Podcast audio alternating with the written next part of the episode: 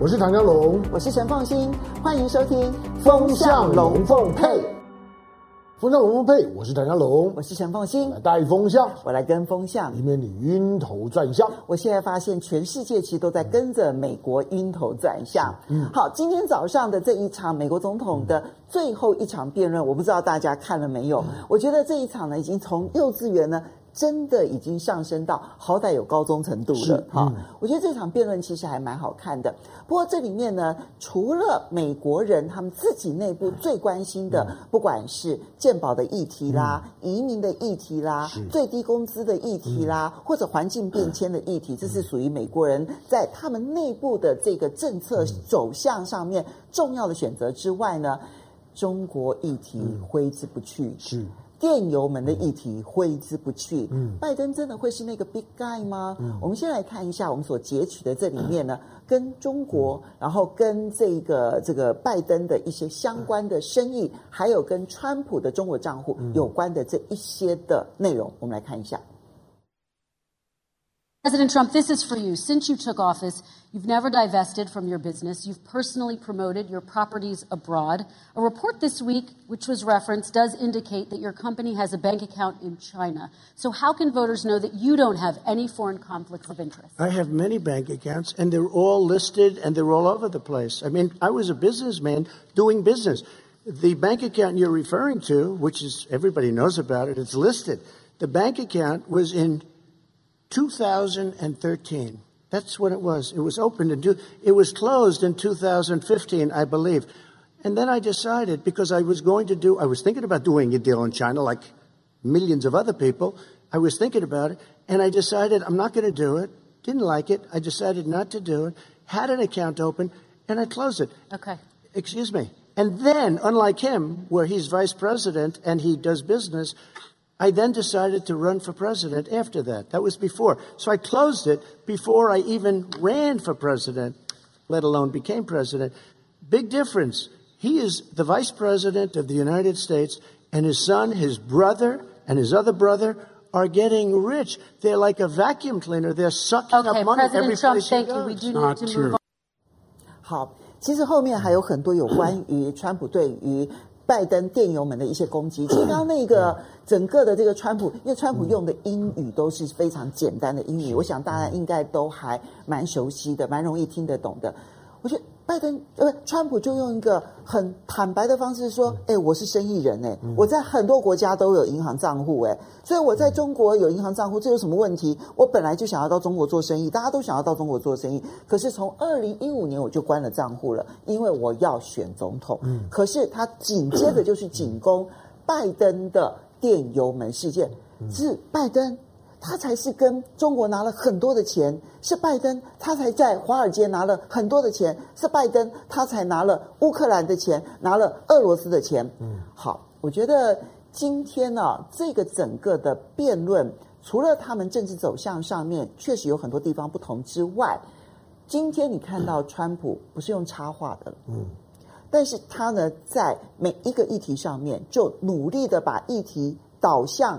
电油门事件，电油门事件会不会重创拜登？因为现在呢，不是《纽约邮报》的报道而已了，福斯新闻也已经跟进，而且他跟进呢，他提出了两个人证，一个呢就是那个嗯，杭特，就是拜登的儿子，送笔电去送修的那一个老板，他说：“哎，CIA 他真的把我的笔电给拿走了，而且他还给了我一个收据的一个。”编案的一个暗号，这个就案名啊，就这个编码哈。那这个编码里头看起来是属于跨境洗钱活动，嗯，跨境洗钱活动的案子，所以那个笔电被收走是因为调查这样的一个案子。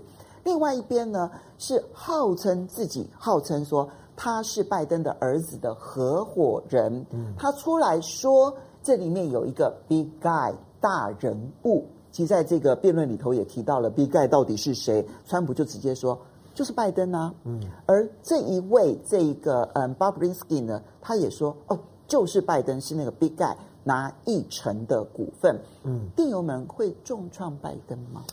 好，当今天的今天的辩论其实呃掐头去尾的，它大概是三个三个主题。撇开前面有关于疫情的部分啊，两个人的交火在三个方面，一个是内政问题，嗯，那内政问题你会看得出，刚刚凤欣提到的，就民主党和共和党的根本差异。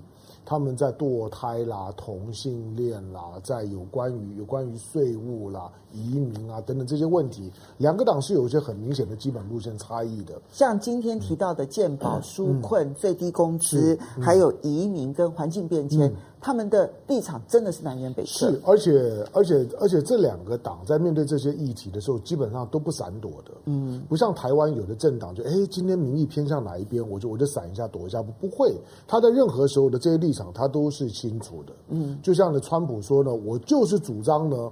不应该有枪支管管制，我出门都都带枪，他会大声的跟你讲，我们听起来不可思议，但他就这样说。嗯，好，他们那第二个部部分呢，是是是属于所谓所谓的，就是说国呃国际关系的部分。那国际关系的部分呢，他们谈了一些，还有一个部分呢是人格毁灭战。嗯，好，那人格毁灭战成为今天的重点。当然，今天两个人来讲呢，嗯，我觉得跟上次一样，我觉得都有吃药。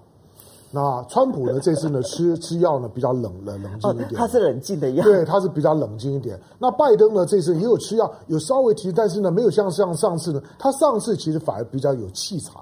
嗯，对。那那拜登呢？今天因为呢他知道川普今天全部都在呢攻他的攻他的人人格问题，所以他今天因为一开始我认为他被那个呢那个呢对手一直要攻击我的那种预期心理呢。给压在那个地方。我这边一定要补充哦，刚刚唐湘龙是在开玩笑，嗯、他所谓的吃药是开玩笑的哦。对，就是说就开玩笑，是一种形容开玩笑。对，就是你千万不要把它当真哦。对，你看他们两个人的表现，因为因为美国的媒体都这样说。好，就是说他们两他们两个人的这个表表现呢，跟上一场来讲，秩序感是回来了。嗯，好，但是就内容的部分来讲呢，呃，川普呢成为一个攻击者。这不太寻常，因为通常呢都是挑战者在在在攻击，现任者在防御。对，可是呢，川普呢是不断的在攻击。那川普不断的在攻击，除了这种人格毁灭式的攻击之外，另外他反映的就是川普是在弱势的一方，选情弱势的一方，嗯、所以他不断的要攻击，他采取最后的招数。好吧，当然他攻击的纯粹就就川普，或者说川普阵营，或者或者就是说呢，川式媒体。不管是呢纽纽约邮报也好，或者是今天的 Fox News，那也跟进。川式媒体的那个报道的逻辑，在逻辑内部呢是完整的，就是诶，他们找到了证人，嗯，他们找找到了确实呢有这个笔电，嗯，笔电呢也确实呢被可能被某个情治单位呢给拿走了，在做犯罪的侦访，而也确实呢这个呢 Hunter 的这个有有有他的这个合合伙人，合伙人也现身讲话了。大概的那个陈述的内容，就等于把这个质疑呢变得更有可信度。可是第一个就是说，当这样子一个合伙人出来的那个那个笔电笔电出来的时候，笔电的内容到底是什么，我们仍然是不知道的。嗯。第二个就是说，这个合伙人说的那个 big guy，嗯，那个 big guy，一个大人物，你不用讲，我也知道，只要有一个 big guy，那个 big guy 呢一定是 Joe Biden。嗯，如果不是 Joe Biden。他的儿子呢，叫做叫做 Hunter，叫做叫做叫做 Hilter，叫什么东西都不重要。他儿子就只是某个人的儿子，根本就没有任何的影响力。Hunter 的影响力是因为他的爸爸是 Biden，对，OK，所以才有影响力。所以 Hunter 的背后如果有一个 Big Guy，当然是 Joe Biden。好，但是呢，这里面有没有涉及到涉及到违法？这本身如果有涉及到境外洗钱，并不是说我的儿子用我的名义去参与了某一个投资，不管是中国的企业、俄罗斯的企业、乌克兰的企业，就表示一定违法，不是哦。他有的时候只是一个在政治气氛上面让人家让人家想象，就是说，你看 Joe Biden，其实他也很会搞钱呐。那搞钱是不是违法？不一定。就像你今天说，你看今天。我们没有看到 Joe Biden 呢去质疑川普，就是说，哎，你虽然不要华尔街钱，可是你在你在在在美国只缴了七百五十块美金的税呀，嗯，你在中国大陆缴的税是缴在了缴在了美国的好几十倍。哎，其实今天拜登啊，对于这一部分的攻击是很弱的，就是你换句话说，你可以你可以讲川普在攻，哎，你可以讲 Joe Biden 啊，他明明有很多的材料可以用，嗯，如果真的要要丢丢大便，要打人格毁灭战。你开玩笑，在川川普有多少可以攻击的？可是他没有做，没有做。我认为就是因为他采取一个手势，他认为我要赢了。哦、那我我不想呢太过于去攻击，所以呢，今天的 Joe Biden 的那样一个战略就是说，当我承受炮火的能力，接下来问题就是凤馨在问，每个人在问说，那你都不攻击，结果今天看起来整个场子全部都是呢川普的声音，那都在质疑你。接下去你就天天都要面对这样的一个媒体的质疑的时候，你能不能撑到选举的那一天？嗯，因为毕竟还有一个多礼拜的时间。嗯、好，我我我做的我的结论是，我觉得对他影响不大。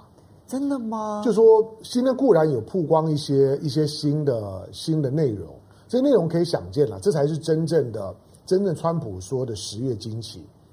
什么意思？就是川普之前讲的十月惊奇，指的是这件事情。嗯，而不是说十月呢，我要要跟要要跟北京要断交。嗯，十月我要到台湾去访问，那都大家在鬼扯的。他说的十月惊奇是我在十月的时候，我要我要呢让让拜登的出洋相。我觉得今天比较让我觉得没有想象中拜登那么容易过关的啊、哦，嗯、一个原因当然。我我觉得川普的攻击都很强而有力，哈、嗯，那强而有力不是说他拿出的证据多扎实，不是，辩论的时候根本不在乎你的证据，辩论的时候是要看气势的，嗯，还有你有没有办法像洗脑一般的在选民当中留下很深刻的印象？嗯、川普今天使用的语言都是拜托，都是你在拿华尔街的钱，嗯、我哪有拿华尔街的钱？哈，嗯，这是很容易让大家印象深刻。可是拜登没有回应，嗯，好。那第二部呃，比如说他会讲说说你们一家人都贪污，你儿子贪污，你也贪污，是你在做副总统的时候，你们去中国做生意，去乌克兰做生意，你们一家人都贪污，所以你们都在拿人家的钱，所以这一些他不断不断不断的重复说，你这个政客，你这腐败的人，你这个腐败的家族，我觉得这些是会有一些。洗脑效应的。没有错，所以我我同意，就是说，我之所以说今天的主轴呢，其实前面后面你都会会忘记，对，因为后面讲内政呢，其实呢台湾人不会关心，前面讲疫情，你觉得陈腔滥调，都已经听多了听腻了，谁应该要负责任，没有用，那个也许对美国人会比较关心一点，但是呢，讲到电邮门，讲到呢涉及到的那些人格毁灭战，那个就是八卦。就是哇，那大家就很乖，就很想听听看你到底是怎么搞的。好，但是你看到今天的媒体的讯息呢，包括那个百分之十，嗯，那个百分之十一层，那是抽佣干股啦，就是就是说给他给他呢给他呢吃干股。但是呢，那个那个当事人呢，这个这个股东呢，就是呢 Hunter 的这个合伙人也讲，那个时间拜登已经卸任了。换句话说，有很多的企业确实在美国这个社社会里面啊。我爸爸是谁？你以为不不不重要吗？不不是，告诉你说白手起家那个是骗人。爸爸是谁很重要。川普难道不是靠他爸爸吗？嗯，当然是啊，只是你认不认识而已啊。他爸爸给他给他钱，而且帮助他逃税。好，那今天当他是 Joe Biden 的儿子，我找这个叫 Hunter 的做生意，难道是因为这个 Hunter 很厉害吗？不是啊，当然是 Joe Biden。三号就算那个时候呢，二零一六年、一七年，我不认为 Joe Biden 一定会代表呢，代表民民主党选总统好了。可是他总是一号人物，当过副总统的，当过总统的，在美国就是可以吃香喝辣。对啊，他就是民主党的 Big Guy 啊，没有错啊，他就是可以吃香喝辣。所以我如果说要让我这家企业在美国比较好做事，容易打开知名度。或者有变不建立人脉，很多人是觉得 OK，我我我让你占点干股没有关系啊，只是说这个干股的背后，你有没有动用公权力，嗯，去帮我这家企业图利，就假公济私去图利呢？这家呢，我占有干股的企业，这个就违法。等一下啊，如果我是直接违反公权力的图利，嗯，那是违法。当然。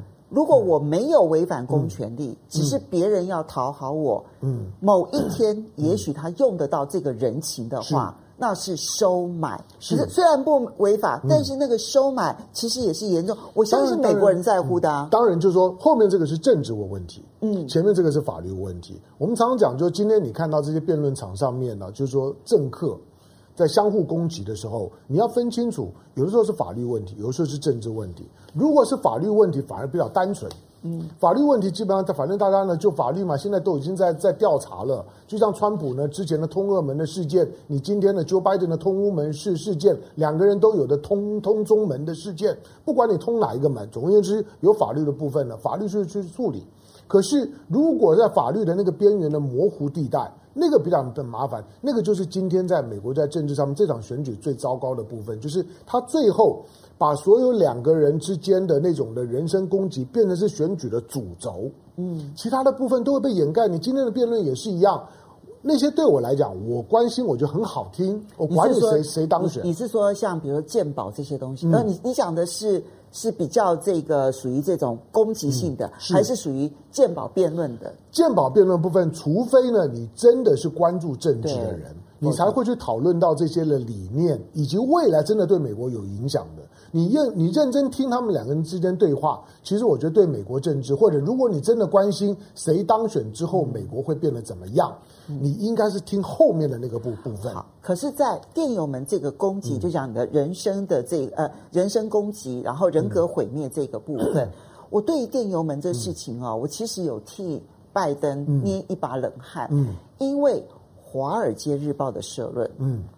掺进来了，是。要求拜登在这件事情上面说清楚。嗯、应该啊，应该。对，嗯、就《华尔街日报》就不是小报了，嗯，就跟《纽约邮报》是不一样的一个情况。嗯，我觉得当《华尔街日报》要求拜登在这件事情上面说清楚的时候，嗯、这时候拜登的压力就不是只是《纽约邮报》啦，嗯、或者是福斯新闻这样子的一个简单攻击而已。嗯嗯这个恐怕开始有那个升高的态势，其实有点严重了。当然，《华尔街日报》是比较保守派的那那也那也没问题。这个这个没有问题。他在这个地方做一个保守派大炮大报的表达，我觉得那合理。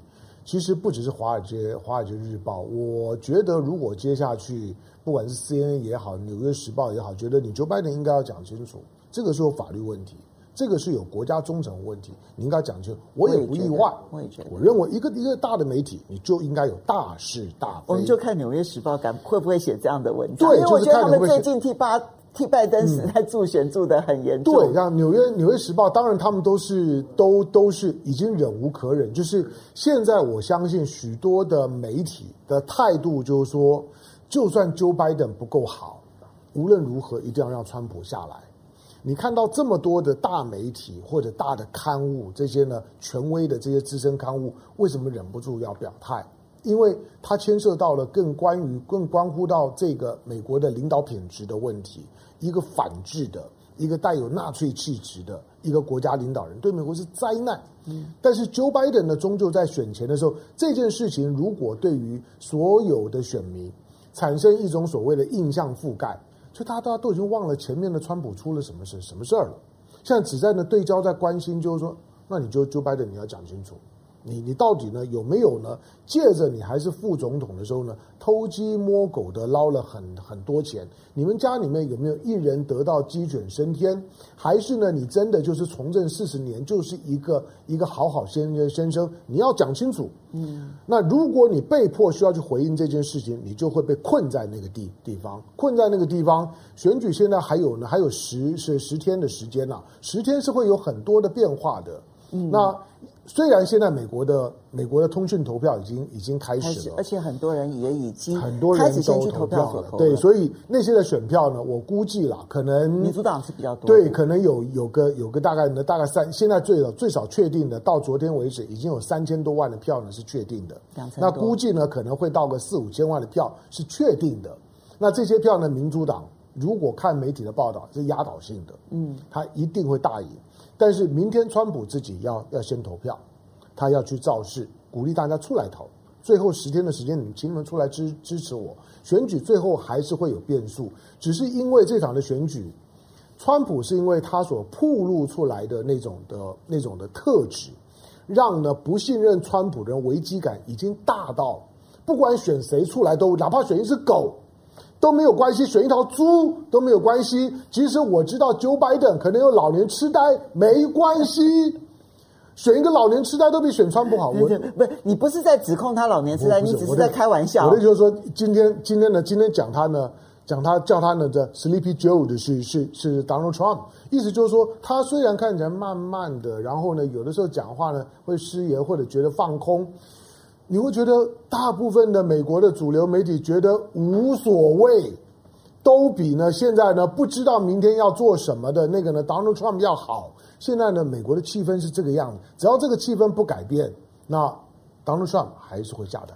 不过，我觉得拜登今天可能会让很多就是反中反到失心疯，嗯、或者是说已经为了反中要不惜一切代价的人，嗯、可能会很生气。嗯，因为它里面主持人主持人突然就问了一句话说：“嗯、你们如何让中国付代价？”嗯，那川普说：“我说过了，要让中国付代价啦。嗯”然后等等，拜登呢，他让中国付代价的方法，嗯，他的说法是说：“我当然会让他付代价，嗯，不过要回到。”国际架构里头，嗯，要用国际规则来处理。他当然有很多事情做得不好，嗯，但是我们要用国际规则来处理。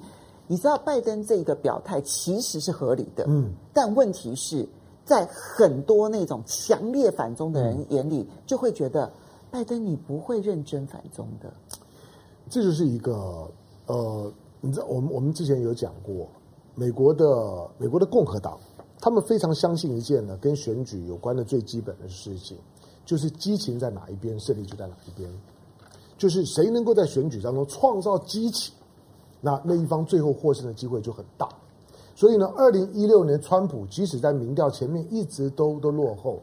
到选前呢，一个多礼拜的时候，所有的民调都显示希拉蕊胜选的机会是百分之七十七。嗯，可是当电邮门呢，当当呢，就是说呢，中情局的，就是说呢，这个的联邦调查就 Comey，Comey、嗯、Comey 出来讲了话之之后呢，他就掉到百分之四十六，之后他就落选，因为那个整个的激情的动能完全都在川普的身上。你现在看到的川普呢，今天你会看到他，川普那个那个感觉又又又回来了，激情的回来了。他对选情是有催化的效果，虽然因为提早投票，因为疫情的感受非常的的强烈，所以他是不是根本的改变了选举的结果？未必。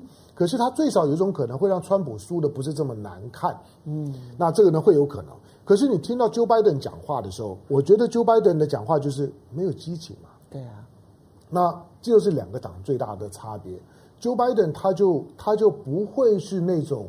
想要去打破，就是说呢，国际规范的民主党，他是一个传统民主党。嗯，传统民主党基本上面，他一定是回到全球主义。嗯，美国的领导，你你听奥巴马讲话也知道啊，奥巴马讲话呢比 Joe Biden 要煽情一点，可是奥巴马讲话的调子跟 Joe Biden 是一样的。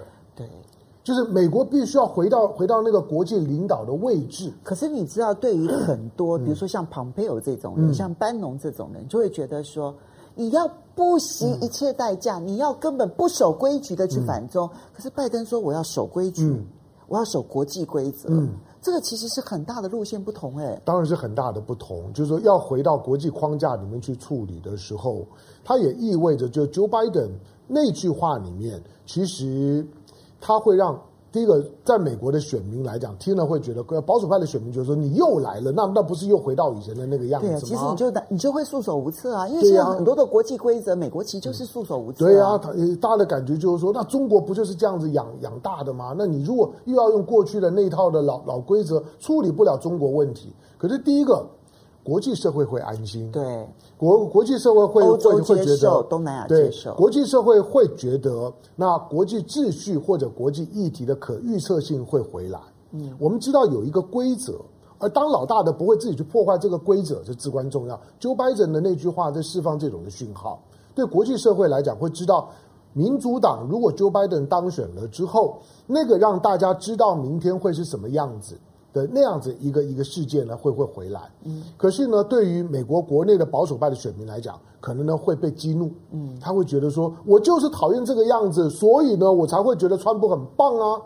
你看到昨昨天的时间，包括呢六个诺贝尔经济学奖的得得主，将近七百个经济学家，美国有很多是各大学很有名的经济学家联名支持拜登。就大家对于对于就是说呢。Donald Trump 已经受不了了，所以许多的知识分子开始反扑。可是你终究知道他们是知识分子，你终究知道他们是自由派，你终究知道呢，这些人就是全球主义者。那这些人到底还有多少呼风唤雨的力量？未必。嗯，这是一个民粹的时代，美国的民粹运动已经起来了。所以你说最后的选举结果是不是一定如何？我不知道。就像这两天我们看到美国的那个、那个、那个很有名的。我说很有名，就是说对保守派来讲很有名的那个牧师，他说上帝已经告告诉他了，拜登已经出出局。我告诉你，川普已经当选了。对，而且五年以后呢，这个世界会毁毁灭，那我们还整干嘛？来，我们来回应几位网友的这个留言。来，Danny Way，谢谢 Danny Way 的抖内，而且他帮我们补充了一个重要消息，嗯、说给给我补充了一个讯息，嗯、谢谢。他说，《华尔街日报》的新闻部后来发了一则报道，嗯、反驳了那一篇关于拜登儿子邮件的社论。嗯 okay, 所以你看看，就是在美国内部，你知道。新闻部跟社论部可以这样如此的彼此对立哈。好，然后无名留言说，川普二零一六年就是丑化希拉蕊，让原来支持民主党的人不愿意去投票。没有错，没有错。哎，我补充一下，刚刚因为凤欣讲的那一段，其实在一个强调新闻自主性的国家至关重要。是在大陆的朋友，你看大陆媒体，你永远不知道陈凤馨刚刚在讲什么。对，就是一个媒体里面。社论，他很可能代表了老板，代表了资方的意见。对，他拿社论当做他这场选举当中资方的表达。可是呢，写新闻的记者未必。没错，写新闻的记者，我就事论事，而且你还不可以挡我稿子。对，你不可以说你老老老板写，台湾的媒体是啦，台湾那边的老板说，哎，这个稿稿子跟我的立场不一样，你把它收一边去，把你压压在桌子底下。美国的这些大媒体之所以它是直报，就是因为它的言论部门跟它新闻部门是分开的。对。好的，Mushroom Piggy 说，因为川普说国际组织都被中国控制了，嗯、拜登这样说就会有问题了。嗯、其实真的会会有这个他们内部保守派的一个问题，嗯、所以难怪香港苹果日报明确表明支持川普了。嗯、那要不然难道以为他会支持拜登吗？不会吧？情势说，川普的精神面貌完全不像个七十多岁的老头。嗯、好，那韩笑来报道说，我们都被川爷吓到了，整个场都在乱叫。嗯、好，一凡说。今天最落寞的是蔡小英，毒株、嗯、也吃了，嗯、军武也买了，川普提都没有提到蔡小英哈。嗯、然后这个 Face Young 说，这个川普当选其实对中国长期利益最好，嗯、因为再四年美国盟友都要反美国了。嗯、然后 Ken Wang 认为，拜登因为怕临场反应，嗯、所以反而选择不攻击。我觉得这个判断其实还蛮有道理的哈。嗯那么 Alan Lau 说，其实大陆真的不在乎美国谁当选，只要只有台湾还指望川普能够帮台湾。嗯、然后 Wang 哦就提到了说，这个临场攻击其实要靠自己的反应啊，嗯、所以拜登选择不攻击。他说我要 XS 我自己。他说去看美国新闻媒体，大部分都站在拜登这一边哈。嗯、然后 Donald Trump 哈，Donald Trump 说。拜登的攻势没有气势，没错。嗯，然后康大康大说，嗯，拜登是吃安眠药吗？我就我就说吧，看起来就是有吃药的样子。不是吃安眠药，所以表现不好啊。我知道。对啊，好来，这个嗯，P 呃 P N N A R S China，他说在中国做生意有错吗？好啊。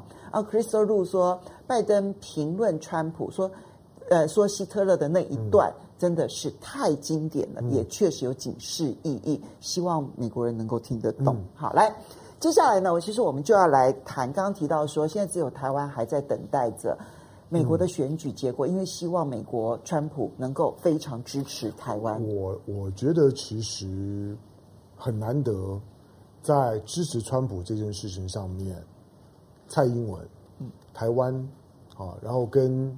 北京，李智英，李智英，还有跟大部分的中国人达成共识。好，来，我们来看一下，现在美国宣布对台湾呢要军售三项武器。嗯、这项三项武器，当然其实以今年来讲，已经已经是三波了嘛，哈、嗯。然后，那么以蔡英文当选以来，这个这个就任总统以来，嗯、也已经是八次了，第八波了。嗯。可是重点是，这三项武器代表的是美国对于台湾的战略思维的改变。我们来看一下。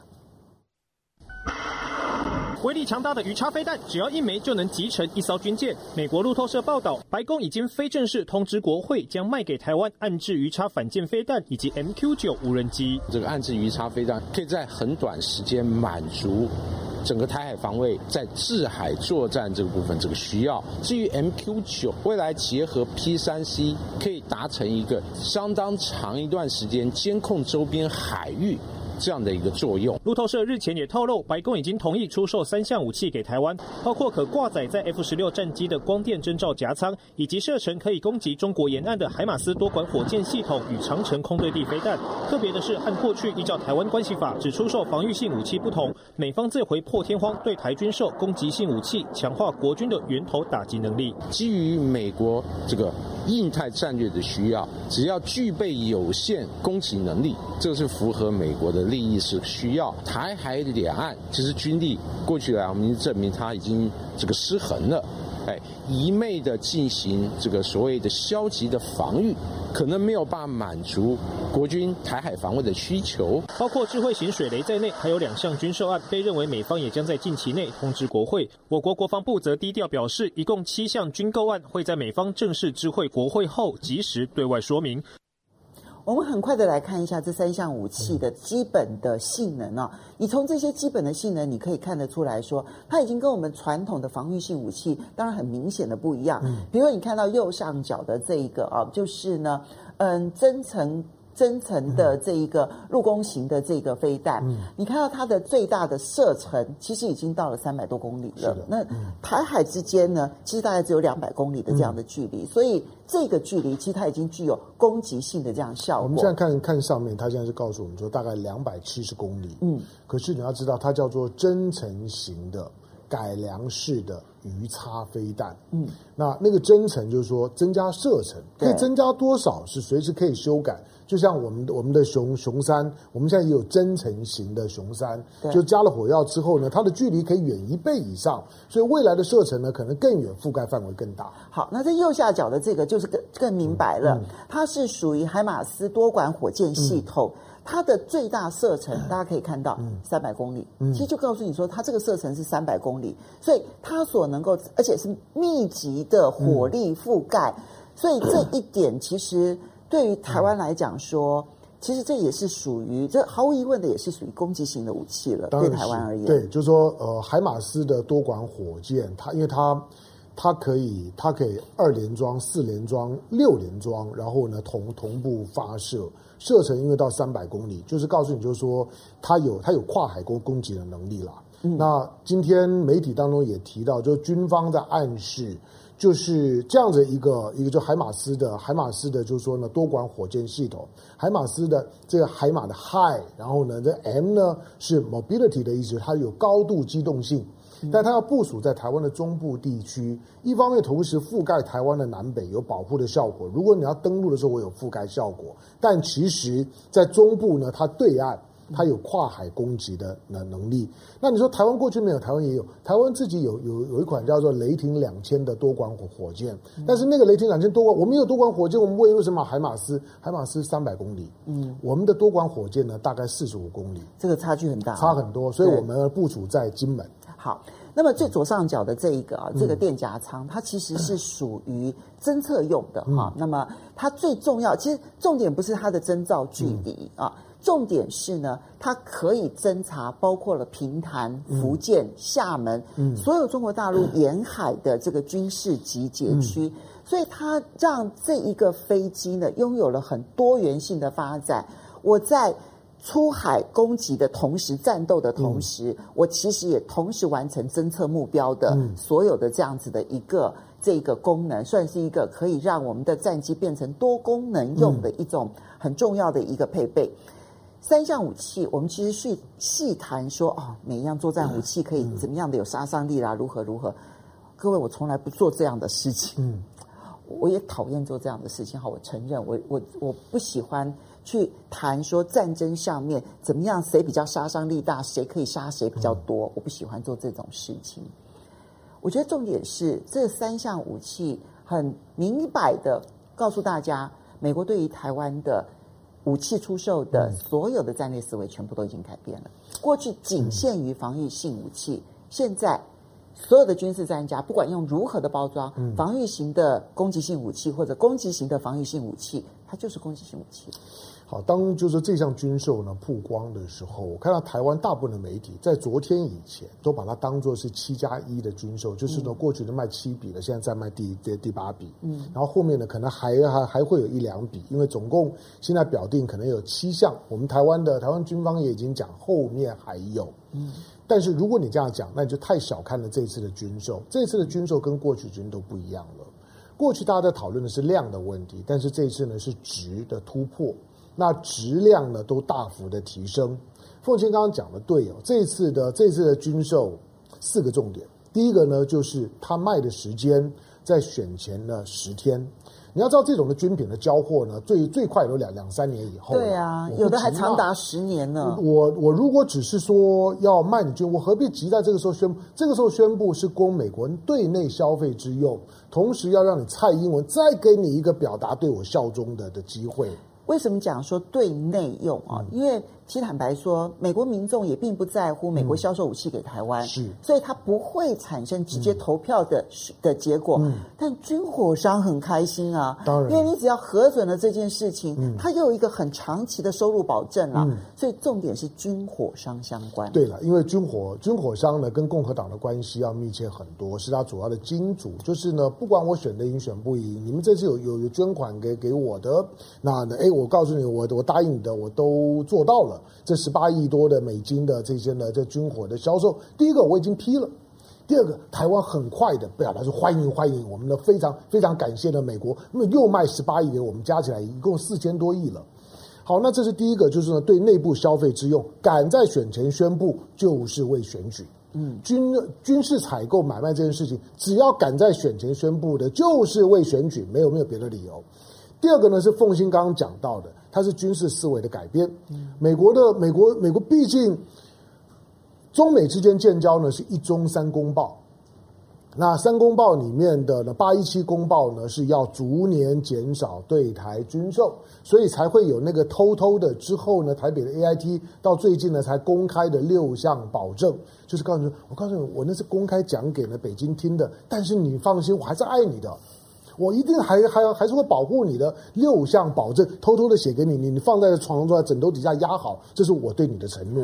不过，嗯，如果现在按照他们所揭秘的这一些过程来看的话，嗯、其实当时这六项保证啊，嗯、美国国务院是大力反对的。是的，因为其实是那个时候的美国总统雷根，嗯，他一心一意觉得说台湾是他的朋友，嗯，那他觉得他签了八一七公报很对不起台湾，嗯，所以呢，才坚持一定要写下这六项保证。嗯所以，嗯，你从历史的角度来看的话，一方面这是雷根总统留下来的，嗯、我觉得二方面其实你也可以看得出来，台湾处境一直是处于一个由美国思维来决定台湾处境的一个情形。那一定就是台湾的地位呢，是由美国的战略思维来决定。美国的战略确定了之后，台湾会在这个战略框架当中的什么位置就跟着确定了。它的战略改变，你的位位置就一定改改变。好，那另外呢，因为他们定了台湾关系法，台湾关系法呢也是授予台湾防御性的武器。好，但第三个呢改变的，就是凤新刚刚讲到的，就是因为它的射程都已经超过台湾海峡的宽度了。这些的军火，过去不管美国卖过多少的高阶的军火给我们卖卖过，就是说呢，飞机啦、船舰啊等等，都在相当程度上面限缩台湾在自我防御的范围之内。尤其这种的火力攻击的武器，它绝对不会打到海峡中间以外，嗯，绝对不会。但是这一次的这两款，不管是火火箭炮也好，三百公里。或者是呢，这样的一个暗制的这个鱼叉鱼叉的飞弹，改良型的增程的这样的一个一个陆攻的陆攻的飞弹，它已经到两百七十公里以上。你知道那个距离吗？它除了跨过台湾海峡，让台湾海峡对面同样也有几个大城市啊，厦门、福州、泉州，它像不像是台北、台中、高雄？如果你在台北、台中、高雄，你会觉得发生战争的时候，你觉得你有很很大的威胁感。我告诉你，我也可以恐吓你。以前我们都都都会说。两岸如果发生战争，解放军打打得到台湾，台湾打打不到大陆。可是今天呢，这这两款武器就是告诉你，你打得到我，我告诉你，我也打打得到你。你可以打得到台北、高雄，我也可以打得到福州、厦门。现在从大陆的官方的统计里面，福建跟跟台湾这两个两个的地方的 GDP 产值几乎是一样的。啊，因为嗯，福建人口当然比较多一点，福建的人口多多一点点，但是呢，就产值几乎是一样的。就换句话说，从一个潜在的经济损失的角度来讲，差不多。嗯、那这种的这种的，就是说，好，那如果杀杀伤力提高了，它的意义就不同了。我一直说，一个武器，你不要跟着那些媒体跟军方的思维走，说啊，那叫做战术性或者有攻击性的防御武器，那是什么东东西？什么叫攻击又防御？没有。攻击或者防御战术或者是战略是由使用者来决定的。这个武器如果是部署在美国，它根本就不叫武器，因为它打不到中中国。可是如果部署在台湾，而且台湾操作的时候，它就是攻击性武器，因为它打得到大陆。它而且它会有战略效果，因为我把福建卷进来。最后就就是说，这样子的一个武器，对于现在的台海如果发生战争呢，会有会有什么改变？改改变大了。我简单讲一件事情，就就是我们最近这两三年的时间都在谈反登陆嘛，反斩首。好吧，反斩首就不讲，那个比较容容易懂。反斩首只要蔡英文去关心就好了，我们都不用关心。但是反登陆不是啊，反登陆简单讲就是解放军要要要上岸，所以我们又买了很多呢陆战装备、坦克等等，通通都都买。但是反登陆过去，我们认为，我们之所以说只要台海再发生战争，台湾一定很惨，因为战战场就在这台湾。可是这两款武器呢出现了之后就不一定了，战场不一定只在台湾，也可能在福建，就大陆沿海。对，那你说那反登陆会有什么影响？反登陆有影响。以前我们的所谓的反登陆是我不让你上岸，嗯，但是如果这两款武器配置好了之后，反登陆的定义会改变，就是我不让你离岸。嗯，什么叫不让你离岸？就是我不会等你到我到我这边，等你我发现你在集结的时候，你准备要要离开呢，离开福建当面，我就开始攻攻击你。从不让你上岸到不让你离岸，那个差别很大，就决定了战场在哪里啊。所以这两款的武器，从军方的角度来讲。他当然希望有啊，因为他的核主的力量提高了，达成一种恐怖平衡。而美国也不会在乎他什么国内法、八一七公报，他才不管你这这个东东西。那个在美国的法制上面来讲，一句话解解释就带过去了。我只问一句话，所以意思就是说，我们这样就有足够的恐吓的武力，让中国大陆不会打台湾了吗？哎，我发现你很很聪明，你你你问的都都是重点。不是，这就是一个。死老百姓要问的话，对对，果然是军人的老婆。哈，没有开玩笑，就是说因为因为凤凤西的先先生呢，过去是军人。我是说，他当你拥有这种武器的时候，它一定会造成两个效果。第一个就是，我觉得两岸在台海就开始正式的进入到军备竞赛，这是重点。就是你有我，我知道你现在的武器可以打得到我，我知道你海马斯买了十一套。我知道你的陆攻飞弹买了一百三十五枚，这都公开的。但是我难道没有装备吗？我的东风十七部署在那里的用意是什么？我会把大量的新的武器，同样的就往前推。所以海峡两岸，嗯，就开始进入了当面的，嗯，彼此之间的军备的竞赛。对，而且就是针对性的。既然你有这个武器，嗯，我要如何让你这个武器没有办法提第一发就能够发出发展出来的情况之下？嗯我第一集当然就是把你这些全部打掉啊，嗯、所以我要怎么样确保说你根本没有办法有发射的可能性？嗯、那就是军备竞赛的开始啦。不只是军备竞赛，而且会在战争一发生的时候啊，它就会非常的激烈。对，因为非常我我知道你有报复的能力，所以我一旦要不然就不打。我一打的时候，我第一场呢，一开始一定是毁灭性的。一定要把你所有的反击能力呢都摧毁，所以它绝对不会是那种擦枪走火的小规模的冲突，它的风险很高，因为一旦有擦枪走火的时候，我不安全感更高了。对，以前如果说呢小规模的冲突，哎，我不小心在路上撞到你一下，嗯，我我知道你身上没有带刀，所以所以我不会怕。OK，那我们就吵一吵就好了。嗯，OK，我我顶多瞪你一眼，说你有你你你怎么可以这样子撞撞到我？或者顶顶多两个人打个架。啊，对。但是当我知道你有带刀的时候，哎，那个那个碰一下就不得了了。或者我知道你有带枪，而且你这个人是有前科的时候，那就更不得了了。两岸不要千万别，台湾千万不要有一种迷思，以为以台湾的规格，我拥有了杀伤力的武器，可以主动攻击的武器，是一种的幸福，是一种安全。美国是一个呢，一个没有枪支管制的国家，但他们做过很多的社会调查，会买很多枪的人都是非常没有安全感的人。这个其实是一个在军事史上面很重要的战略思维。那个战略思维就是。当你拥有了极多的杀伤性武器、嗯、攻击性武器，究竟是让你更安全还是更脆弱？嗯，就你拥有的武器如果没有办法让对方保证毁灭的话，嗯，其实结果你变得更不安全。是，因为你会让对方在攻击你的第一刻，他就选择要压制性的武器来对付你。嗯，那既然是压制性的武器，我的。力气就会用的更大，因为当你的这个武器有杀伤力的时候，嗯、我一定必须用更高的杀伤力的武器来对付你。嗯、当然，而且而且会会更急迫，因为因为你有带带刀，我有带刀，你有带枪，那我怎么办？我的我的刀不是你枪的对手，所以当我们当我们发生纠纷的时候，我就尽更倾向于，就我动刀的时候，我第一集就要你的命。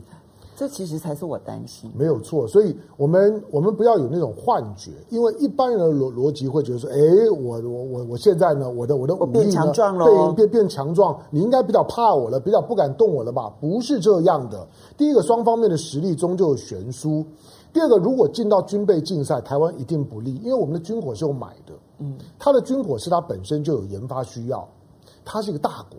他他终究要有远洋投射的能力，他即使没有台湾的问题，他也是要发展他的他自己的国国防的军品的，他终究是有这个需求，而且他的市场就够。嗯，台湾不是啊，台湾不可能自己去研发，台湾必须要买，所以一旦进到军备竞赛，美国会是得利者，两岸都会是受害者。嗯，我们来这个回应几位网友的这个留言哈。嗯那米塔米，呃，谢谢你的懂内啊。他说，就算台湾买了这么多的武器，但是两岸兵戎相见，台湾还是赢不了。因为跟大陆不同的是，大陆的军事装备就算打败、打坏了，也是马上可以再造，因为他们有自己的军工产业。可是台湾就没有，打坏了，坏了就是坏了。嗯嗯，好，我同意。他说，即使在和平时期，你美国给了台湾这么多的武器，到时候台湾拿到了，老共的武器又不知道更新了多少，还是没有用。好来，谢谢 David Low，他纯粹就为了懂那个懂，谢谢你，谢谢了，谢谢。好，然后苏六三 CZO 四五负六七说，要么这种这种这种就不要念，那种取取取名字都取这么难难念的，你要念它，要要面对都都不容易。好了，开开开开玩笑。他说要么不打，一打就是台湾跟大陆两败俱伤。对了，当然是，所以我们都不愿意看到这一这一幕了。东富说，拥有攻击性武器再多也是玉石俱焚，台湾已经满目毁坏。还，但是大陆还有广大的腹地，嗯、台湾只有台湾大那个太平洋，而大陆的福建还有一半，嗯、其他的陆地也都在。我我我说这样，我我知道很多人会这样想事情，但是我劝你千万不要这样想事情。福建就很大了，福建就已经这么多多人。任何人口都是，任何人都是很值得，很值得好好活下来的。你你你光是沿海的这几个大城市发展的多好，而且你知道那个火箭炮，其实我不太愿意讲的，就是说，你知道福建当面沿海有多少的核电厂？那在台湾不是就跟着毁了吗？没错，但是说那就这才是真正的相互保证毁灭啊！所以当我卖你可以攻击到你福建沿海每一个核电站。的这些的武器的时候，两岸之间真正的恐怖平衡是有相互攻击对方核电厂的能力，嗯，这是可怕的。好，接下来我们第三个要来谈的就是。豪租台湾这件事情，嗯，像上面那个你要念一下。不是，我跟你讲，因为他没有告诉我消息来源，哦，就是谁做的民调？OK 啊，CNN 做的，CNN 现在做的民调是中呃这个中辩的民调结果，就这一场辩论的民调结果，拜登百分之五十三支持度，又赢川普，我不相信 CNN，所以我要我要知道那个消息来源的原因，就是这个样子，就是不过 CNN 终终究他一定会相对来讲，对，他会有一些机构效应，不过百分之五十三对百分之三十九，我觉得可以提供做参考，嗯、但是你要知道它的消息来源是怎样。嗯，好，接下来我们再来看的这一则消息，刚刚我们提到说，就是两岸之间如果发生战争的话，嗯、其实两岸其实都会受伤非常的重啊，这个应该是一个事实。嗯、那么，可是可能有些人会希望台湾呢只有部分人受害，嗯，其他的人。可以好整一下，真的是如此吗？嗯、我们先来看一下国防部长严德发昨天在立法院接受质询的时候呢，他说在第一时间可以动员的人数高达四十五万人，哪些人会被动员，嗯、哪些人不会被动员呢？我们来看一下严德发。国军二十二号在台湾西南空域进行操演，没想到解放军再出新招。上午七点多，派出一架无人机老台，似乎刻意冲着演习而来。是无人机，是早上七点十分。是，那我们采取什么措施？我们我们用飞弹来监控。台东志航空军基地最近也出现中科院自制研发的腾云号无人机，正在进行密集测试。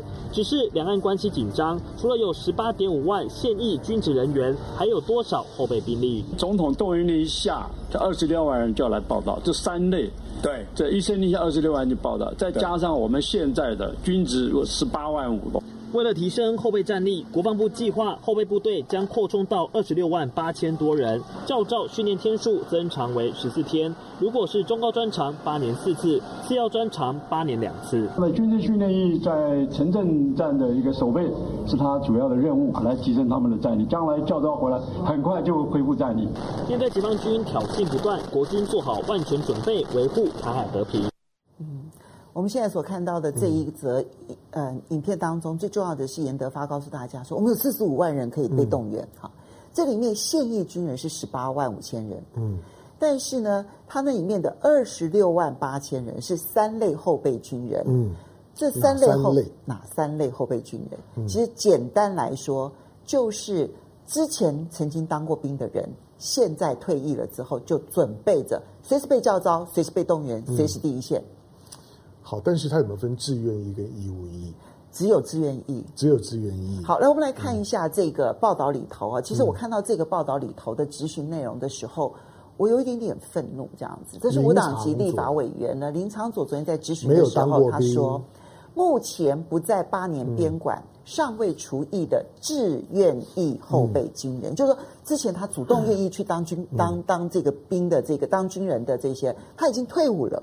他已经不领国家薪水了，嗯、他已经在民间工作了。嗯、他说，就有二十六万人呢、啊，可以工作国防部做不同规划与备与部署。嗯、所以未来后备教招应该以教具战力的志愿役为主，嗯、教招选充不应该志愿役跟义务役一视同仁。嗯、所以就连教招都只要教招志愿役的，然后义务役的就不要再教招了。所以我们之前讨论过，说，哎，你教招四个月的这些义务役的这一些，你根本就之前的训练就已经不扎实，你现在教招来十四天又有什么用？嗯，不会这个问题的，因为反正你只要不要主动去当兵，你就不会被教招。这是林长佐的建议啊。我刚讲林林长佐没有当过兵嘛。所以他不会被叫招了。他不用当兵，他他只要把脸呢画满了油油油油彩呢，扮扮扮鬼吓人就好了。呃，闪灵啊，人家是闪灵。对，我说他是闪灵。我的意思就是说，在可是我觉得这个心态好可恶哦。当然，因为你在军人啊，只有一种呢是是不会不会退役，就是当你是将官的时候，你上将永也永远被役。但是如果照林长佐，如果到国防部这样子的一种规划，如果真的朝这个方向。只要你当过兵，你就要跟当将军一样，你一辈子都要备役。即使你退伍了之后，很抱歉，因为呢，你当过职业军人，所以呢，你对于战绩呢，对于这些呢，这些军事呢比较熟悉，所以你就要常常被我叫回来叫招。那请问一下，他这样怎么还去找工作啊？就如果我到了军中 当了八年的兵，那还怎么找工作？我们现在募兵制当中募来的兵，其实有的时候是四四年，有的是八年。但基本上都不让他们当满二十年呢，是，所以你吃不到终身俸，嗯、你拿不到什么太多的退休金。没错啊，其实你是要回到社会上面好好工作的。但是你现在告诉他说，你要常教招生，嗯、你就教召这批人就好了。嗯、那那还有谁要去当兵呢？呃，第一个就是说，如果如果你早让我知道，就是说我四年或者八年退伍之后，我还会呢常常被你叫回来当兵。不管有没有战争了，战争发生另当别论。老实讲，战争如果真的发生的时候，你也不要跟我啰嗦，我叫你来就你就来。但是现在是说没有战争发生的时候，在训练阶段的教招，两年一招可能改成一年一招。过去呢，两两年呢十四天，现在呢现在就一年呢就会十四天。那如果两年一招，你退伍八年之内呢，最少呢会招四次；如果你退伍四年呢，可能会招两次。那如果你早告诉我这个样子，那你原来呢？我当志愿军人，你付我的薪水呢？我我就要重新衡量一下了，因为你在付我这个薪水的时候，你并没有跟我跟我讲后面这一段呢、啊。我按我们我们当初签的条约，志愿军人是一个男人跟你国家签了合约，那也有女人啊。对了，就是基本上现在的募兵制里头，其实有很多女兵、啊。对，但是基本上当我们在签合约的时候，的合约并没有说到后面的这一段，我要承担更多的义务啊。当你现在说我作为志愿役的军人的时候，我要承担更多义务的时候，当初的合的合约呢，就就就出现问题了。第二个就是说，其实很多的志愿军人，因为我我爸爸是是军人，我们大概就都有都有家家人是军人，我们其实都知道，军人哪怕我只当四年或者八年退伍，我退伍的时候我要找工作都不太容易，因为我已经我我第一个我跟我同同年龄的都已经差一段了。如果跟我同年龄没有当军人的，现在可能四年下来可能当到科长，有的当个小小老板，有的呢如果呢去念书的博博士学位都快拿到了，我要我要重新起步，所以我四年八年其实跟社会已经有脱节。我要找工作的难度本来就比较高。如果接下去所有的企业老板知道说，哎，你你八年的，你还要你接下去每每两年的，你就要去去一次，一去就去半个月。你认为我用他的这几率高吗？更低。所以对很多的老板、很多企业在规划他的人力增补的时候，你是不是现役军人退伍，都会是一个重要的考量。它会使得现役军人成为市场上面被被排斥的另外的一类，而且是隐性的天花板。因为你是现役军人，我暂时就不用你。甚至于呢，你可能就不是我录用的对象。但是更麻烦的是，你这种就是说没有没有受过军事训练的人，他的教招机会呢近乎零。如果你是义务役的，OK，我我几乎尽量的不招你。打仗的时候呢，蔡英文总统说准备备战动员，这些人先先不动。这是什么？这个是劣币逐逐良币啊，就是。哦，因为因为你你没有你没有什么训训练，因为你不太会打仗啊，你到一边去，那让让让那些呢会会打仗的先上来，这这算什么？那会让所有的担任志愿役的军人会觉得更不平，因为我受过训练，所以我就应该呢，应该应该呢，在第一线的时候，第一批呢就要去当当炮灰吗？而且是退伍的，退伍的要到到前面，现役的反而在后面。你说退伍的年纪都比较大了。好歹呢，都经过四年八年，大概都三十岁以上，大部分正常情况可能也都有家庭了。然后你叫这些人要要先先上去，要去承担比较多的教招责任。那个规划的内部，我认为都是呢单纯军方由上而下的思维。你没有考虑到那些个别人他们所遭遇到的情况。如果你不能够由下而上的去考虑到这些根本的差异，这样一个制度呢是没有办法运作的。可是我觉得这个思维的里头呢，其实有一个，就是我们最近看到两岸之间的军事紧张关系如此的升高，嗯嗯、所以大家开始讨论教招这件事情，嗯、讨论后备军人这件事情。其实你从 PTT，你从很多 Dcard 的讨论，你就知道年轻人大反弹。嗯，因为教招要变得更加的频繁，很多人都可能会被教招，然后呢去受训十四天这件事情，二十、嗯、到二十九岁。现在成为反弹主力，嗯，因为他就是属于那种，呃，我就算是四年的这个义务役，嗯，我也只有这个八年的时间可能会被叫招，嗯，那我会不会随时随地的都被叫招？嗯，他们现在要讨好这一些义务役的年轻人，嗯，告诉大家说，你们放心，嗯，我们不会常常叫招你，嗯，是那个自愿当兵的人，我们才会叫招他，你们不会。所以现在的军事紧张的关系，不会引起年轻人的反弹。无所谓，你们就大家继续吃喝玩乐工作就好了。嗯、军事紧张是军人的事，跟你们一点关系都没有。嗯，你没有办法让每一个人感受到那个战争跟自己之间的关联性，继续的麻痹下去。我们如何去做好战备的准备？对啊，当然现在以国防部现在来讲，我也我也替他想过，我觉得第一个。大家不要再为难严德发了，我我真的就我我同意呢。某一位的将领讲的说，哎，你们拜托立法院可不可以不要每个礼拜都都就叫他去？我知道你们现在都很喜欢叫严德发，因为有新闻嘛。我随便问他讲的任何话，你看到呢？星期二、星期三，他一定都会是，或者星星期四，他都会是当天的新闻的重点。你有没有注意到严呃颜德发以前国防部长哪有这么多新闻啊？可是呢，严德发的新闻量特多，每个礼拜最少都上两次的头头条，他开口就头条，所以呢，立法委员整天在找他。可是你有没有想过，现在国防部长多多难做啊？嗯，他随时都要应付你们这些立委的各种提问。可是老实讲，百废待举，要要要告诉你一个呢一个定规定则成熟的案子，没有这么的容易。可是天天呢都逼严德发。第二个就是说，这种的运作的方式。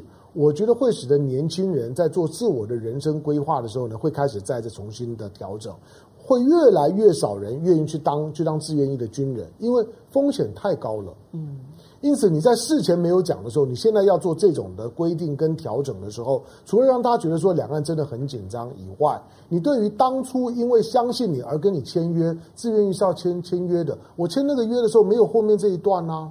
我签那个约都以为说，我四年或者八年退伍了之后，跟一般人一样，反正呢该招个几年招几就几次。你现在大幅的增加我退伍之后的，就是说呢，作为军人的责任。这个我看在条约里面没有，但是你现在要做的时候，后面的年轻人对军方会更不信任。不过我也觉得现在的战备思维啊、哦，不只是美国对于台湾的战略思维改变，嗯，台湾自己的战备思维其实也配合美国的改变而改变。嗯，一个呢，我们过去讲说决战于境外，嗯，也就是说。所有的这个陆军呢，大呃，这个共军呢，他可能根本连登陆的可能性都没有。嗯，我一定会在他海上，在空中，我就已经全部都击溃了。嗯，好，这叫做决战于境外，不会让他有登陆的可能。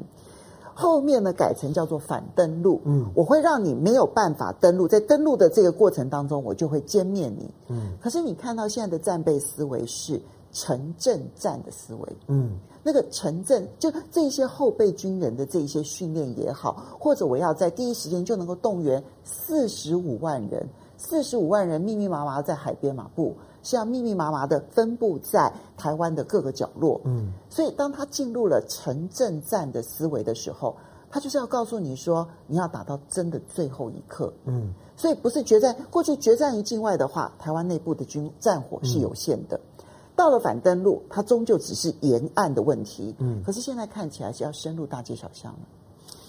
呃，我们刚在谈，在谈就美国对台军售，有一点我我没有谈到，其实是最重要的，就就是美国这种对台湾军售模式的改变了，它有一个一个潜规则是是你必须要注意到的。当我把有攻击性的武器卖给台湾的时候，其实是在告诉台湾人跟台湾的军方。如果台海发生了冲突的时候，我不会来。那你们要自己好好打这一这一仗。我要不然就是我来不及来，要不然就是我没有办法来，因为东风十十七摆在那里。东风十十七是一种的拒止型的武器，就是告诉、警告周围的人：我跟台湾在打架的时候，你们不要插插手。你们敢插手，我就先修理你们。好，所以美军到底会不会来？不会来。那第二个就是说呢，你现在你现在在在关注的就是说呢，年年轻人呢，对于面对到军事冲突这件这件事情的时候，打到城镇战，城的城镇战是一个比较温和的字眼，简单讲就是焦土战争，嗯，就是打城镇战，你就要上刺刀啊，嗯，你就是准备呢开始要肉肉搏，肉搏是所有的战争行为里面是最惨烈的，就是你看到敌人，敌人看得到你。就看谁的谁躲得快，谁的谁的手手脚比较好。那个是所有的战争比残酷来讲，它比炮弹攻击更更残酷。是两个人之间随时可能遇到周围任何人就开始肉搏。当然，每一个国家在做在做军事的这种的精神准备的时候呢，一定会讲那句话说：我们一定战到最后一兵一卒。就跟苏贞昌说呢，我拿扫把也跟你拼。可是我跟你讲，事实就不是这样嘛。我一直讲说，以苏贞昌我们的院长这位伟大的院长做例子，一八九五年甲午战战争，北洋舰队被被歼灭了。一八九六年的三三月呢，日军从基隆上岸了。一八九八年，人家呢苏家人就已经在屏东在当官了，当日本官了。你认为他拼到最后一兵一卒吗？没有，人家当官当多快啊！所以讲归讲，而是你对于军事的思维跟训练才是真正的重点。好，嗯，有一个最新消息，就是外国媒体说呢，美军证实他们的电侦机飞越台湾，哈、嗯。那呃，可是国防部是否认的啊？这是今天联合报的这个即时新闻，说传出有一个空军，美国空军的一架电侦机 RC 一三五 W 呢，日前直接飞越台湾北部上空。外国媒体报道说，美国空军证实这件事情，但是国防部今天发出声明表示，经查询，二十一号并没有美军相关军机飞越台湾本岛上空。嗯，好，这个新闻反正总有一边是在说谎就是了。来。觉醒者说，自始至终都在算计选票，谋求权力。然后居威旭说，对比之下，马英九还真是爱台湾的。民进党把台湾一步步推向战争，这是对台湾最大的损害。人帅真好说，真的有战力的是义务役的，职业是技术兵。哈、嗯，好来。那么，Martin Yu，谢谢你的抖内。他说他是七零年代的大陆人，五星红旗是他所遇，青天白日满地红也是他所遇。但是呢，蔡英文执政这么这几年，让他对于青天白日满地红这旗子越来越难受。嗯，特别他是武汉人，因为受到民进党跟台湾的一些跟班们的伤害很大。这武汉肺炎这个这个名词，其实一直在伤害，一直到现在还是很多人用这种方式。没错，他不愿意武统，也愿意用武统的这个钱来建设两岸，嗯、但现在看不到两岸有什么好的未来。谢谢这个，嗯、然后接着我们再看，谢谢 James Wang，谢谢你的 donate，他说他菲律宾啊。对，菲律宾毕业。哦，OK，和平共处，把美国的武器拿出来研究破解一下，嗯、对大中华地区，对全世界，应该都是好事吧？嗯、好来，然后这个 Jarly Yu 说，把别人的父亲跟儿子来当做民进党乱搞来当做的炮灰吗？嗯嗯。张志说，战场上见，老乡对老乡，两眼泪汪汪。好，CC Super 说，你们现在的训练有比以前蓝呃，就国民党在大陆时的训练好吗？这当然是一个很大的问号。装装备是好的啦，装装备比过去要好。但是在训练上面来讲，不敢讲战斗意志。那唐湘龙，现在有哪一个国家的装备比七十年前差的？对，就是说当然是要好。就我我我就说以以总体的数值来讲，装备的数值，尤其你看到最近的军售的内容，都已经是一线装备。嗯，你光讲说好，比如像我们刚刚讲到像海马斯火火箭炮，海马斯火箭炮除了美国以外，在海外用的并不多。好，那谢谢杰比杰比的董内，嗯，因为我们已经一点零五分了，是的，要跟大家说拜拜了。是。不然的话，唐香龙可以再讲一个小时。没错，所以还是跟大家说周末快乐。我们下个礼拜见喽，拜拜拜拜，雅虎。